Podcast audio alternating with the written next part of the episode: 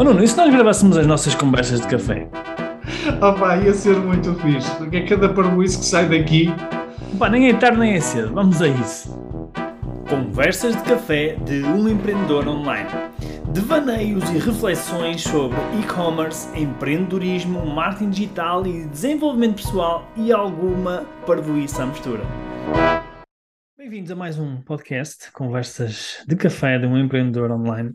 E, e hoje, eh, para variar, em vez de trazermos aqui alguém que nos vai falar sobre, sei lá, marketing, empreendedorismo, etc., vamos falar da nutrição.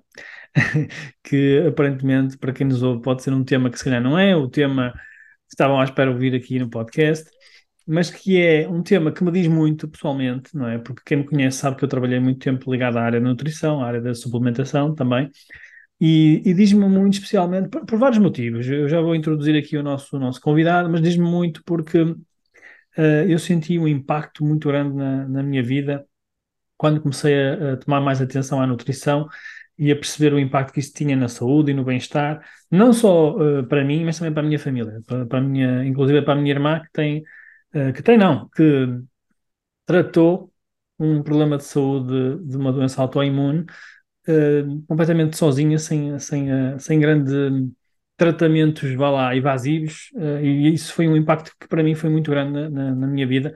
E por isso hoje queria-vos trazer aqui um convidado, que é, que é o nosso amigo Eduardo Rodrigues, que nos vai falar um bocadinho sobre a dieta ketogénica. Bem-vindo, bem-vindo, Eduardo. E em vez de ser eu aqui a apresentar-te, vou-te pedir, se puderes, para apresentar-te rapidamente dizer o que é que fazes, quem és, de onde é que nos vês um, e o que é que é isto da dieta ketogénica. Né? É assim que se diz, ketogénica, cetogénica. Começa já por aí, se quiseres. Viva, boa tarde, Rui. Olha, obrigado pelo, pelo convite. Então, para quem não me, para quem não me conhece, o meu nome é, é Eduardo Rodrigues, eu sou consultor nutricional e tenho, entre várias especializações, um grande foco uh, em dietas com baixo consumo de hidratos de carbono, ok? Lógico que quando falamos no sentido de otimização, de performance, que até é um pouquinho aqui nesta, nesta linha que nós até temos aqui hoje o podcast, não abraçaremos nunca uma, uma, uma dieta exclusiva como se fosse uma religião, né? Uhum. Uh, até porque, o, o, na minha visão, não é só um idealismo, mas é, é, literalmente a estratégia que melhor resultar é aquela que a gente deve adotar quando falamos em performance.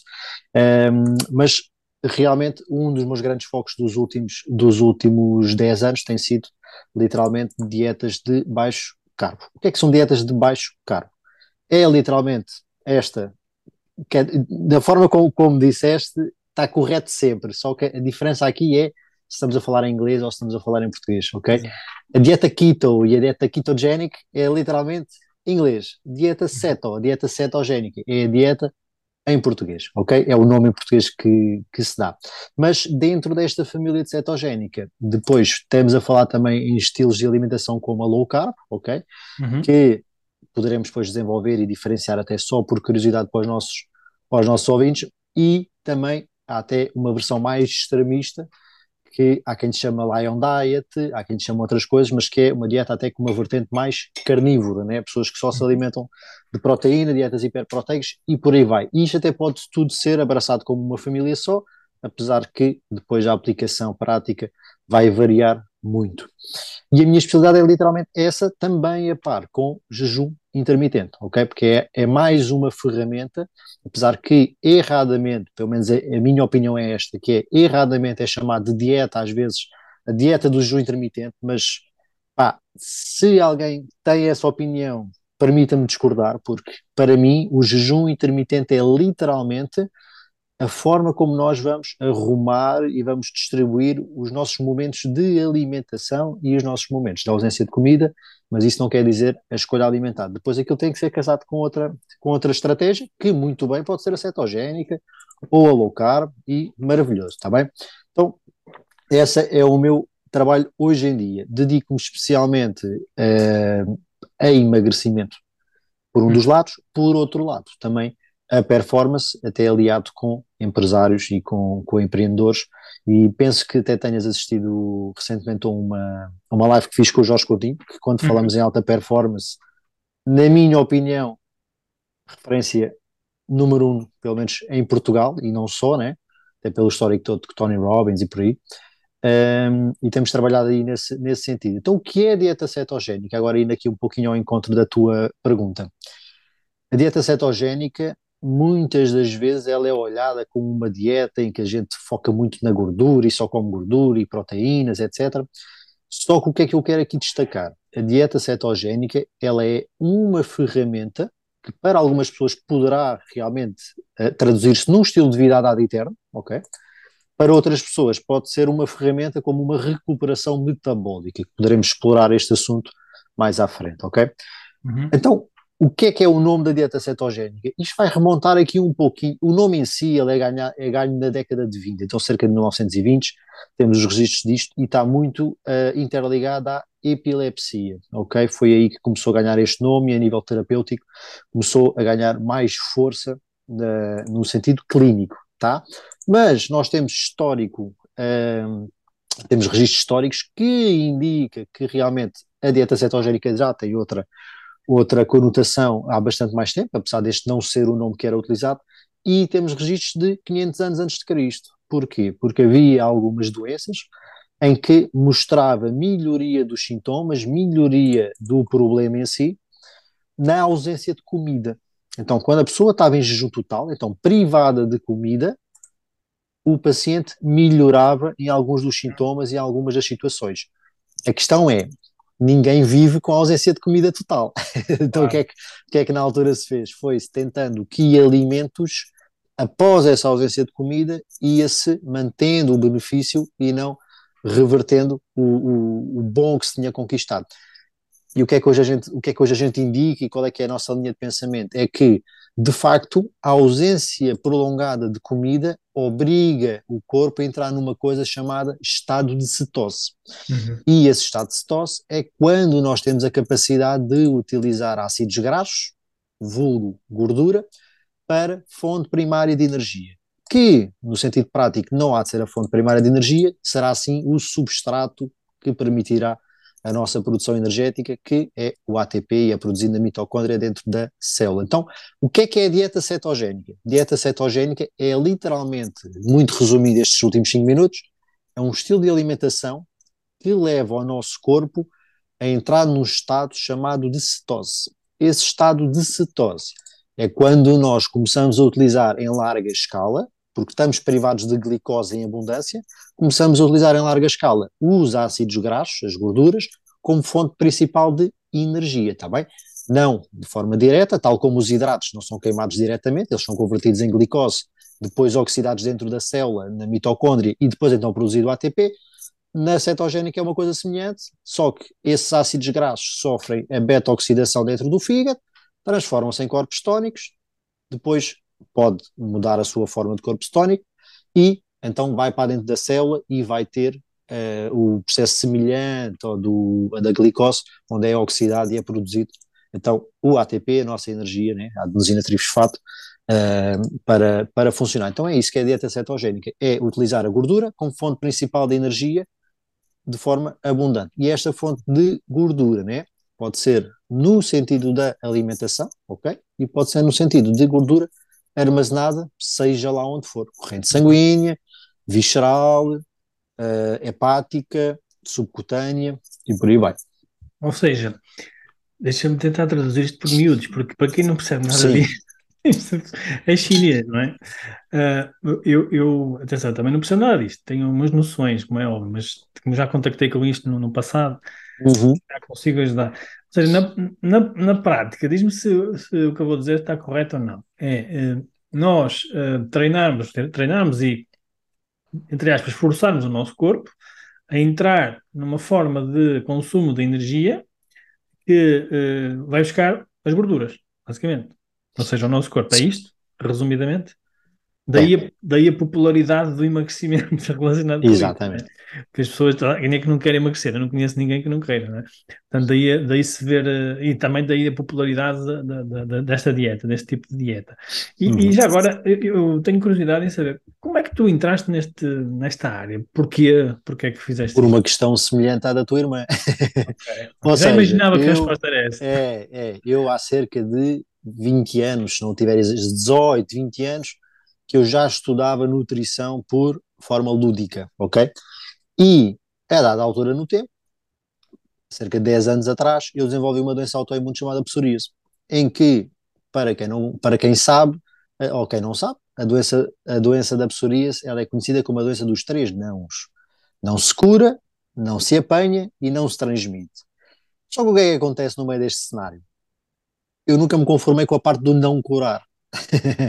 então, isto foi algo, que, foi algo que eu sempre fui, foi um pouco herdado pela, pela minha mãe, que, é, que era a questão de, apesar da minha mãe não ter nada a ver com esta área de, de saúde e nutrição, mas ela sempre teve muito aquela, aquela, aquela velha máxima de pá, há sempre alguma forma mais natural e menos invasiva e menos química de fazer as coisas. Pelo menos numa primeira instância. Não quer dizer que não é desconsiderando o valor da medicina moderna, atenção.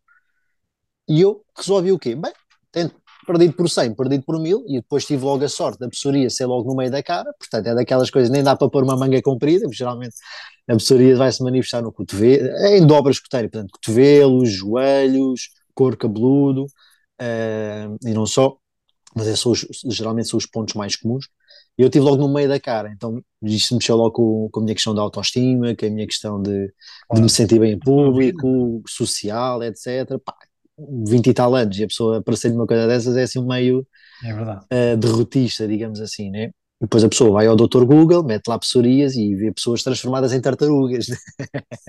É assustador. Mas pronto, yeah. então o que é que aconteceu a dada altura no tempo? Na altura não havia Instagrams, o YouTube era uma criança, havia um pouquinho de Facebook e eu resolvi o quê? Resolvi andar à procura e encontrei uma página desativada de uma rapariga que dizia, olha, eu tenho, nos Estados Unidos, eu tenho, tinha psoríase, ou tenho psoríase, Pá, eu não sei o porquê, não sei explicar, mas o que eu fiz foi, eu bani tudo o que era grãos, tudo o que é processado, tudo o que é industrializado, e pá, para mim melhorou muito. E eu pensei, bom, tentar não custa, portanto, não vou morrer por causa disso, né? até depois já tinha algum conhecimento de nutrição, mais até associado a questões de hipertrofia e performance no ginásio, uh, portanto, tenho uma ideia do que está a passar, não ando propriamente aqui às cegas, vamos experimentar. E a verdade é que eu comecei a sentir melhorias, e não só, comecei a sentir realmente que havia alimentos muito mais reativos do que outros. Por exemplo, dou-te um exemplo, se eu agora tivesse na, hoje não sinto tanto tão direto, mas na altura era, era o ponto de se eu tiver a almoçar batata frita agora, ainda não acabei de comer, já me começa a arder e a dar comichão nas áreas onde eu tinha psoríase. Assim, pá, isto não é só coincidência, alguma coisa tem que haver aqui por trás. Então, passei por esse processo todo, passei muito mal, porquê? Porque havia um desconhecimento imenso há, há mais de 10 anos atrás, não havia qualquer tipo de literatura, não havia nada em português. Felizmente eu sou fluente em inglês e consegui encontrar algumas coisinhas sobre isso, vim a descobrir depois mais tarde que se chamava dieta cetogénica, né, keto diet, e foi aí que eu disse, ok, pá, então espera lá, se isto mudou a minha vida, talvez dê para, melhorar, para mudar a muito mais pessoas. Deixa lá investigar o que é isto de facto. Na minha altura, ainda numa, no sentido quase de inocência, a pensar que era só uma solução para, para a psoríase.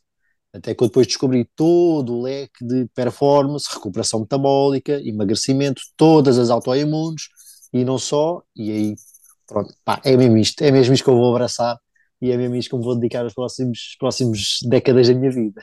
Muito bom, muito fixe. É engraçado que estas, normalmente não é, as pessoas decidem direcionar as suas vidas, normalmente, todos, claro que nem toda a gente, mas direcionar as uhum. suas vidas de acordo com com as necessidades e com as dores que nós vamos sentindo. E é engraçado, a minha, a minha mulher tem psoríase, então eu sei exatamente ah. o que é que tu estás a falar. Eu, eu sofro junto com ela. É normal, não é? é enquanto, é muito duro. É muito enquanto duro. cônjuge, não é? Enquanto marido, uh, uh, ela tem, a irmã dela também tem. E sim, nós sentimos melhorias em algumas coisas que vamos fazendo. No entanto, ela nunca experimentou por acaso keto, mas é algo que é algo que já lhe vou mostrar este podcast. mostra, mostra. Não, porque até, até quando se entende, é, sabes que, sabes que eu, eu, eu digo que erradamente a psoríase é classificada como uma doença de pele, ok? Porque de facto existe ali um, uma fração do problema que é no sentido da pele, não é? Claro. Só que o que é que é geralmente feito? E certamente, se calhar, a tua mulher já passou por isto, que é toma lá um cremezinho com corticoides, vai aliviar de facto, ah, mas alivia aquela manifestação, não resolve o problema da claro. manifestação.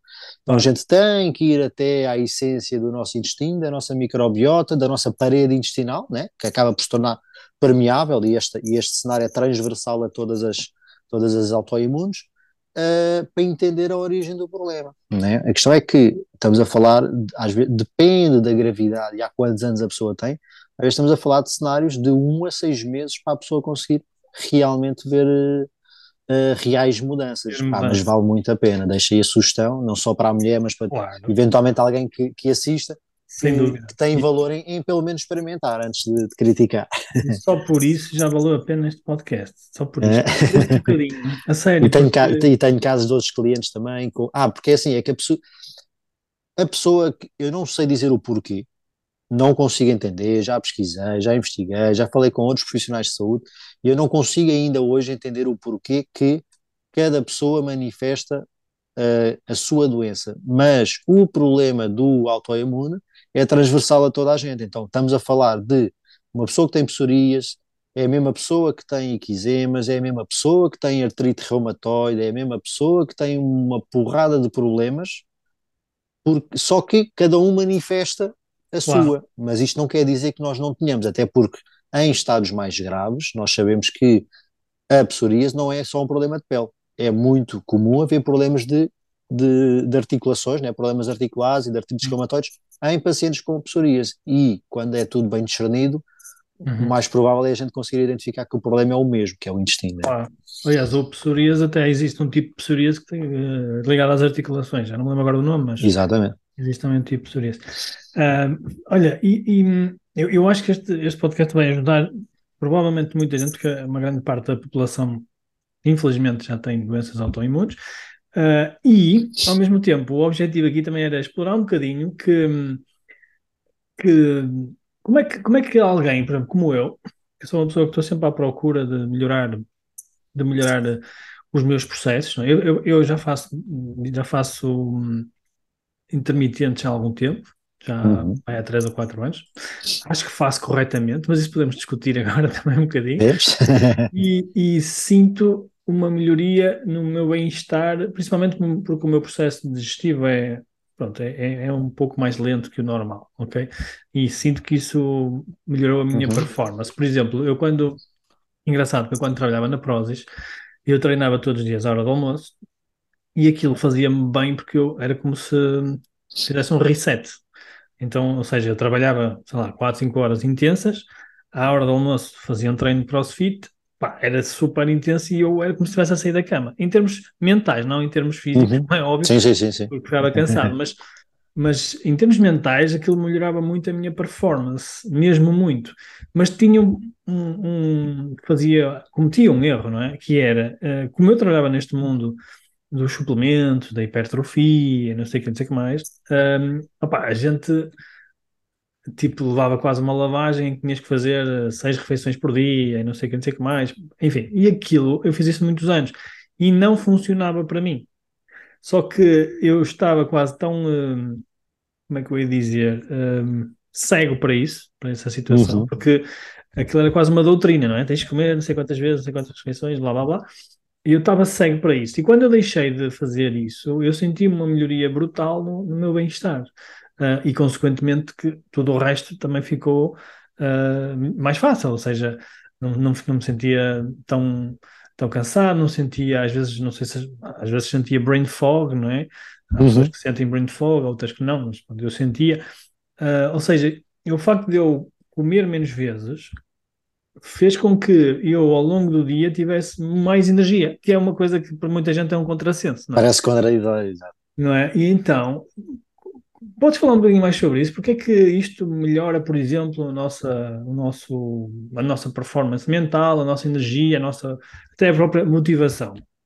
Qual é que é o processo? É assim, Como é que explica existe, isso? Existe, o assunto é um pouco mais complexo, não, é, não uhum. são respostas binárias, como eu costumo claro. dizer. Vou tentar dar assim uma pincelada geral para. Senão a gente vai, vai deixar de falar sobre, sobre performance e vamos acabar claro. a fazer uma live sobre jejum, né? Claro. Só que o que é que acontece aqui? Epá, e atenção, eu gosto sempre de redobrar, principalmente quando a gente não está Uh, apesar que aqui, tendo, tendo o, a oratória, dá para entender a, a, intuação com que se diz as coisas. Mas eu quero redobrar o que eu vou dizer, que é de nenhuma forma aquilo que eu vou dizer deve ser tomado como lei, não deve ser tomado como geral para toda a gente, não deve ser tomado como um ataque nem um reforço de qualquer estratégia, ok? É com essa sabedoria. Vou partilhar a minha visão com também um pouquinho de ciência que eu ajudei a formar esta opinião, está bem? Pronto, é só isso que eu não quero Sim, que. É um disclaimer, não é isto não é conselhos, é, não é para ninguém. É, é, só é assim, não é porque eu como duas vezes por dia, às vezes uma, outras três, que eu vou dizer que quem não faz isso está errado. Não é isso. Até porque, imagina, se tivéssemos a falar, por exemplo, uma pessoa com problemas absortivos, um ex-bariátrico, uma pessoa com remoção intestinal, seja por cancro, seja por, pela própria bariátrica, essa pessoa precisa de maior fracionamento, porque tem, tem outras condições de absorção. Então, não, um, um tem que haver maior fracionamento, tem que haver mais estímulo das vias mTOR, tem que haver IGF-1, tem que haver isso tudo, ok? Então, estamos a falar aqui no sentido de uma linha padrão, uma linha para toda a gente e a minha visão, ok? O que é que eu sei e o que é que eu vejo e qual é que é a minha opinião sobre isto muito facilmente. Nós acho que precisamos de entender e precisamos de ver que nos últimos 100 anos o nosso modo de vida mudou drasticamente. Então nós passamos milhares e milhares e milhares de anos com um determinado ambiente, com um determinado comportamento e agora, em 100 anos, a gente mudou. E principalmente nos últimos 50, ok? A década de 70 então, do dia para a noite. Mas o que é que eu quero aqui dizer? É que a nossa genética e o nosso processo evolutivo não tende a desenvolver tão depressa assim. É uma coisa muito mais lenta. E quando nós olhamos para de que forma é que poderá ser ideal o nosso funcionamento e a nossa, o nosso comportamento diário, nós temos que olhar para a questão evolutiva para ter uma base e depois arrancar a partir daí. Não que eu estou a dizer que a gente tem que voltar para as cavernas, não que eu estou a dizer que a gente tem que andar a caçar mamutos outra vez. Mas a verdade é que, evolutivamente, comer de 3 em 3 horas nunca fez parte. No grosso, né? não estamos a falar já da era pós-paleolítica, pós nos últimos 10 anos com agricultura, etc., principalmente nos últimos 100 e 50. Nunca fez parte. E a verdade é que Obviamente também existe todo despiste e outro policiamento, mas a verdade é que nos últimos 50 anos nós temos um disparo de todos os marcadores que é de doenças, um disparo de todos os marcadores que é de obesidade, e a coisa que a pessoa mais tem a fazer é cada vez estar mais desconectado com aquilo que foi a nossa essência de desenvolvimento. Então, cada vez mais nós comemos mais vezes, comer de 3 em 3 horas para muita pessoa já nem serve, porque existe já uma continuidade entre refeições, a pessoa está sempre a beliscar. E quando olhamos no sentido fisiológico, esta recomendação de comer de 3 em 3 horas, ela pode ter um, um, um, um viés de verdade, até porque é a recomendação da Organização Mundial de Saúde, ok? Uh, e que nós realmente temos um ciclo de digestão e de, de glicose e de insulina que tende a norma, ou seja, nós quando comemos, nós ativamos, nós mudamos de vias metabólicas, né? Nós temos via metabólica a MPK, que é a parte mais de catabólica, de, de, de, jejum, etc., que é aquela via que a gente predomina durante a noite, né, para quem não faz jejum, e depois temos as outras vias que são ativadas com insulina ou com o aminoácido leucina, ok? Daí que quem não come hidratos e não ativa muita insulina não, tem, não é prejudicado se fizer bem feitas as coisas. E estamos no outro modo, que é no modo mais digestivo, e damos um pico de glicose, damos um pico de insulina para lidar com aquela glicose colocada dentro, colocada dentro das células, e depois aquilo volta-se a normalizar. E num ambiente saudável, num corpo saudável, de facto estamos a falar numa janela de 3 horas, 3 horas e qualquer coisa. E aí vem, se calhar, é aí que nasce talvez a questão de, então, de 3 em 3 horas, voltamos a descer os níveis de glicose, o corpo começa a estabilizar, então vamos comer outra vez para voltar a, a distribuir energia, para voltar a entregar à célula. A questão é que, já alguém pensou porque é que faz a medição da glicose quando acorda de manhã, nas análises em jejum? Porque o corpo faz essa gestão automaticamente, né? Claro. Então, eu posso fazer um treino em jejum e a, minha, e a minha glicose vai subir acima dos 100 para dar resposta à demanda. E isto é, é uma questão de medirem. Qualquer pessoa pode fazer em casa, deixa um medidor de, de, corrente sanguínea.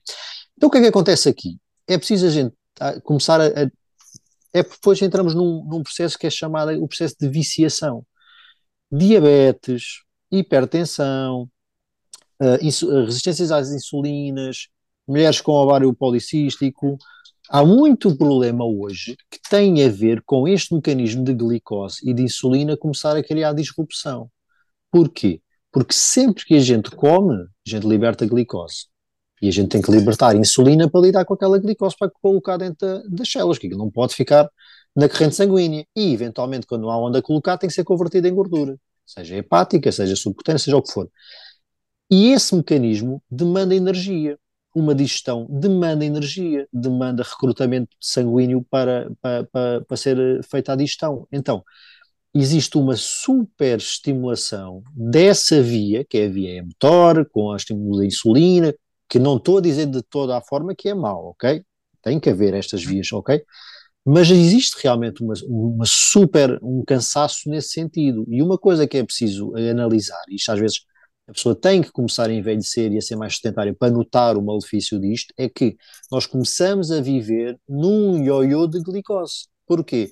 Porque de facto o nosso corpo começa a ser muito rígido metabolicamente, que foi aquilo que eu falei no começo, que poderíamos falar mais à frente, e começa a depender muito de uma refeição porque começa a ter dificuldades em gerir aquela glicose e, caso precise de aceder às gorduras, também não consegue fazer a oxidação da gordura com muita dificuldade, por questões de rigidez metabólica. Então, o que é que acontece depois? Aquela pessoa que não consegue pensar se não comer, aquela pessoa que fica rabugenta se tiver uma reunião à hora do almoço e tem que comer meia hora mais tarde, aquela pessoa que tem sonolência após as refeições, é uma pessoa que já apresenta sintomas de problemas na gestão da glicose e da insulina. Também. Porquê? Porque está dependente desse ciclo de glicose e quando o ciclo de glicose está constantemente a ser estimulado, a maioria das vezes ele não volta só a zero. Primeiro acontece duas questões, que é, demora muito mais a fazer o efeito compensatório da curva. A gente começa a desenvolver a resistência à insulina, então não é tão rápida essa curva. Num estado mais grave, em vez de 3 horas, começamos a demorar 5 ou 6 horas para tirar o açúcar do sangue. E a pessoa já está a meter lá outra refeição e ainda não, ainda não conseguiu livrar-se do açúcar da primeira, né? E depois há outra questão que é, a gente deixa, quanto mais a gente sobe, mais a gente desce. Então, quanto mais a gente desce, a gente já está abaixo do, do baseline, então já estamos com carência de energia e estamos com compulsão alimentar, então com, com necessidade de ir buscar uma solução. E aí volta. Ou seja, possivelmente o que acontece nessa situação com, com, que, com que me faz a pergunta, porquê é que nós melhoramos, porque o mais provável é que quando nós começamos a ter um menor fracionamento de comida, nós começamos a ser mais eficientes na gestão destes mecanismos. Então, nós conseguimos ter maior flexibilidade metabólica, então conseguimos com mais facilidade aceder às reservas de gordura, que temos que ter a insulina baixa, ok? Para que permita uma coisa chamada glucagon a aumentar e a ativar a via metabólica inversa, o AMPK, e conseguirmos então aceder às reservas de gordura, porque sempre temos as outras vias metabólicas super estimuladas, não conseguimos ir buscar energia. Então agora imaginem, se vocês querem trabalhar, querem produzir e estão dependentes de uma refeição para comer, a vossa vida vai ser um semi-inferno, é por assim dizer. Então uma das grandes coisas que acontece é isso que é, nós conseguimos otimizar a nível de gestão até da própria glicose com menor fracionamento e com recurso à, ao jejum intermitente. Porque o próprio jejum intermitente, o que é que a gente está a criar?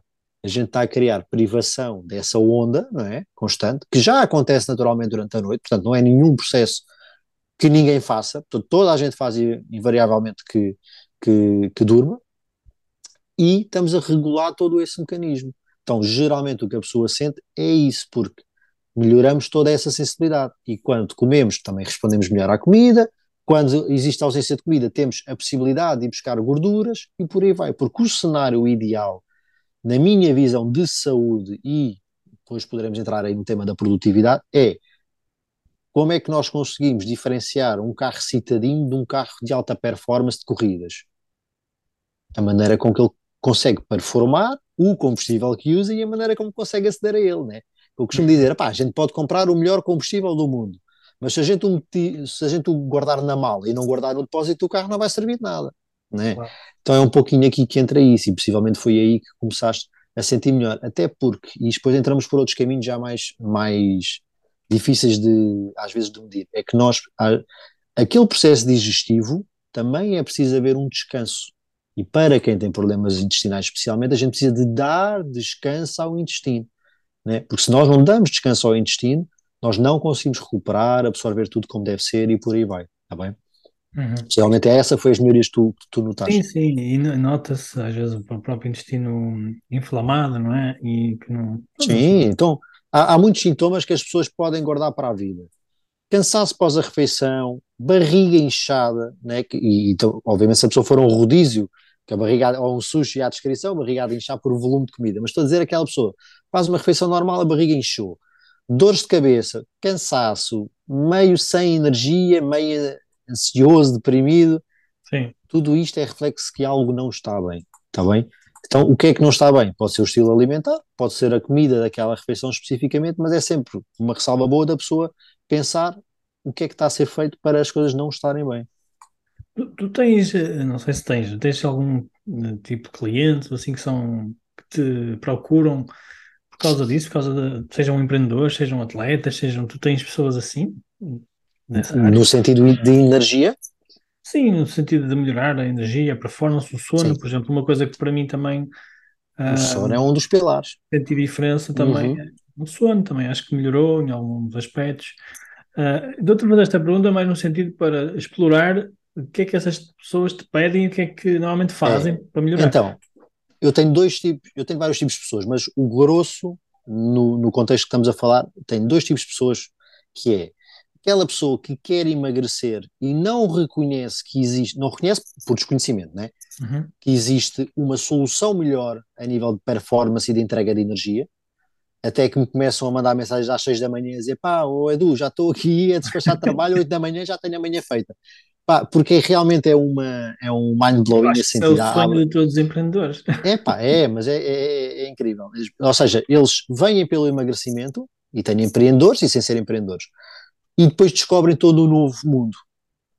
E tem outros realmente que são os empreendedores.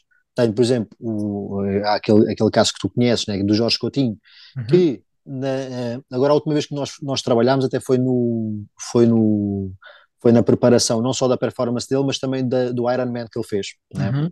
Então nós tínhamos ali um grande problema que era um desgaste físico brutal, né? com toda a rotina do Jorge Coutinho que não é, não é para qualquer um, não é? Então, ou seja, ele não sabe fazer nada sem ser intenso e em grande escala.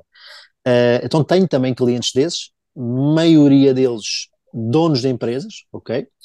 Uh, não, até agora não tenho propriamente pessoas que trabalhem para conta do trem. Geralmente é o próprio empresário, o próprio empreendedor que me procura no sentido de pá, ou, inclusive alguns vêm pelo Jorge Coutinho, e que vem, Edu, eu preciso mesmo de otimizar, porque é assim, eu estou a entrar em burnout, eu não consigo dormir, não consigo desligar, não consigo ter sequer humor, nem, nem, nem ter uh, ânimo para estar com a família, com a mulher, com os filhos ou com o marido, eu preciso melhorar isto, eu preciso melhorar isto. Pá, e a gente depois começa a fazer um trabalho nesse sentido. Porquê? Porque lembrem-se que o stress é um problema para toda a gente. E o stress, na medida certa, até é algo positivo, a gente precisa dele né? até o próprio cortisol, que muitas vezes é associado ao stress, ele hum. é uma hormona essencial e é o que nos faz acordar de manhã. Agora, o que acontece é, existe vários focos de stress no nosso dia a dia. Existe o stress do empresário e do empreendedor, que só vai compreender quem é ou já foi, não conseguem compreender quem nunca passou o que é, que é ter uma empresa e, um, e X colaboradores às costas. É o stress de ter uma família, de ser pai, de ser mulher, de ser pai ou mãe, né? é o stress do dia a dia, é o stress do treino, é o stress da alimentação, é o stress das coisas que a gente come, é o stress da radiação eletromagnética, da intoxicação da própria indústria, de tudo isso. Então, o que é que nós podemos começar por fazer, e é a base das bases que eu começo sempre por fazer com todos os meus clientes? Eu tenho, por exemplo, um, um, uma mentoria minha, começa sempre em vídeo, eu não faço sem ser em vídeo, ah, mas eu dá-me mais jeito por texto. Não faço, só faço em vídeo. Porquê? Porque eu preciso de sentir tudo o que a pessoa tem por trás, para sentir também a questão toda emocional. E eu, eu tenho pelo menos, no mínimo uma hora, geralmente leva uma hora e meia, e nós batemos tudo, desde criança até stress do trabalho, treinos, exposição solar, sono, alimentação, frequência alimentar, tudo isso. Para quê? Para a gente começar a identificar os diferentes pontos de stress que o corpo tem no dia a dia para a gente conseguir fazer o quê? Lógico que o stress ter uma empresa é o stress ter uma empresa. Dá para otimizar uh, processos ou delegar funções? Se dá, melhor, vamos tentar aliviar essa pressão. Agora, se no dia a dia nós saímos de, um, de uma manhã complicada de negócio ou de, ou de produtividade e vamos almoçar um bitoque com batata frita, nós já arruinamos as próximas três horas da nossa tarde. E é assim, é o que eu costumo dizer. Isto, eu não quero que acreditem cegamente, eu quero que experimentem. Vocês vão almoçar um peixe, um peixe grelhado ou um bife de vaca com uma salada e com um fio de azeite e um salzinho a temperar e vão trabalhar a seguir. Ou então, vocês vão pedir o, o tal bitoque com a batata frita e vão trabalhar a seguir. E vocês digam qual é que foi a tarde que mais produziram e que tiveram mais, mais energia.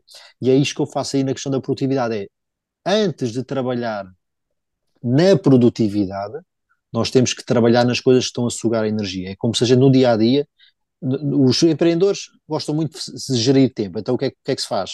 Vamos identificar onde é que o tempo está a ser gasto e vamos ver qual deles é que está a ser mais produtivo para o nosso resultado, para gerar resultado. Ok, há aqui coisas, para atender telefones. Se a pessoa tem uma, uma empresa para, gerir, se calhar atender telefones é muito mais fácil ser alguém a fazer e fazer um filtro até chegar a, ao gestor, não é? Então o que a gente faz é isso. No estilo de vida, vamos identificar todos os problemas que estão a causar desgaste, que estão a sugar a energia, estão a causar stress no corpo. Porque stress é inflamação. E um corpo inflamado é um corpo que não é funcional. Então, um corpo que não é funcional nunca vai performar no seu melhor. E atenção que quando eu digo performar, eu não estou a dizer que existe um, um baseline do top performer. Há pessoas que têm um baseline, há outras que têm outro baseline mais abaixo. É dentro da capacidade de cada um até onde é que nós conseguimos ir. E tudo passa por aí. Identificar todos os problemas e começar a trabalhar naqueles que dependem de nós.